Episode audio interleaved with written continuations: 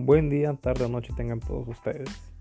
Mi nombre es Jesús Eliseo, soy estudiante de la carrera de nutrición en la Universidad Autónoma de Baja California y actualmente estoy cursando la materia de alergias alimentarias, por lo cual estoy creando este podcast en el cual hablaré sobre la alergia a la leche, también conocida como alergia a la proteína de la leche.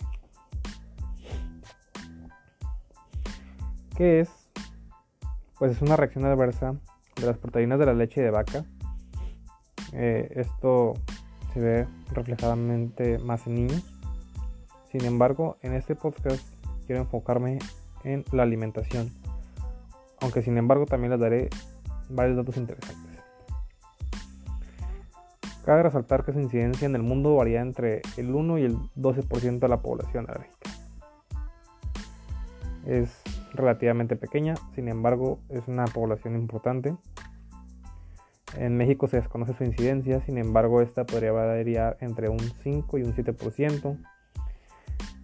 Mm, y el 80% de los niños desarrolla tolerancia clínica a los 5 años de edad. Esto quiere decir que a, los 5 años de edad, aunque presenten una alergia, pues se recuperan de ella, por así decirlo, y pueden consumir productos lácteos Especialmente se logra si se lleva seguimiento con un alergólogo o algún profesional de la salud que pueda asesorarnos en cómo disminuir poco a poco los efectos de la alergia a la leche de vaca.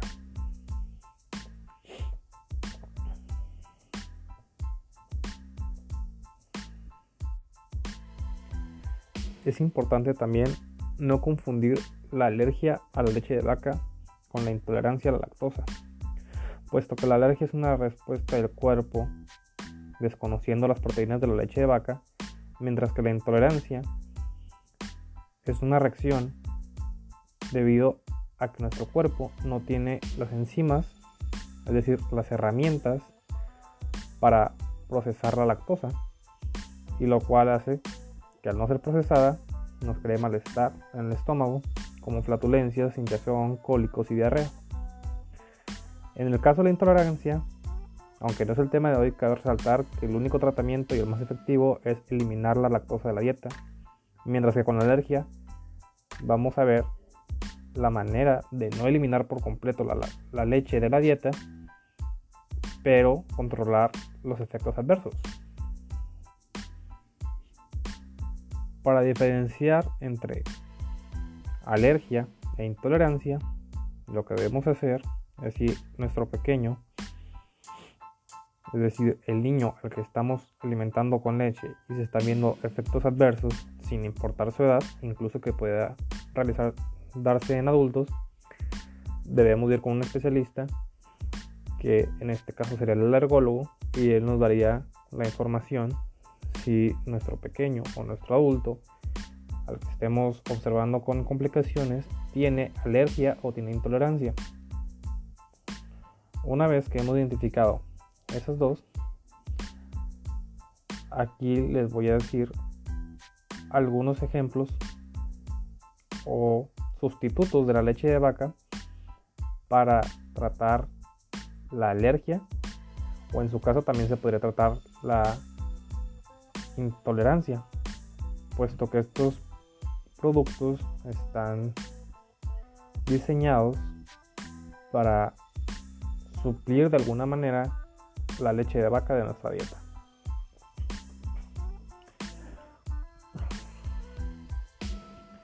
Según varios estudios, la más recomendable podría ser leche de cabra. Sin embargo, debería verse la aceptación del niño, puesto que la leche de cabra, al ser un animal muy similar a la vaca, también tiene proteínas de leche de vaca. Entonces, nuestra opción más segura para alimentar a, una persona con alergia a la leche de vaca podrían ser los sustitutos como la leche de soya, leche de coco, leche de almendras, leche de avena, leche de cáñamo, leche de arroz. Y principalmente tener mucho cuidado en revisar muy bien las etiquetas para poder encontrar la mejor opción y revisar muy bien el contenido y con qué está hecho este producto para evitar contaminación cruzada en este producto o que haya estado en contacto con algún tipo de leche de vaca. El sustituto de leche que más se asemeja a la leche normal podría ser la leche de soya. Aunque actualmente en el mercado hay muchísimas marcas, muchísimos contenidos y se pueden buscar diferentes sustitutos.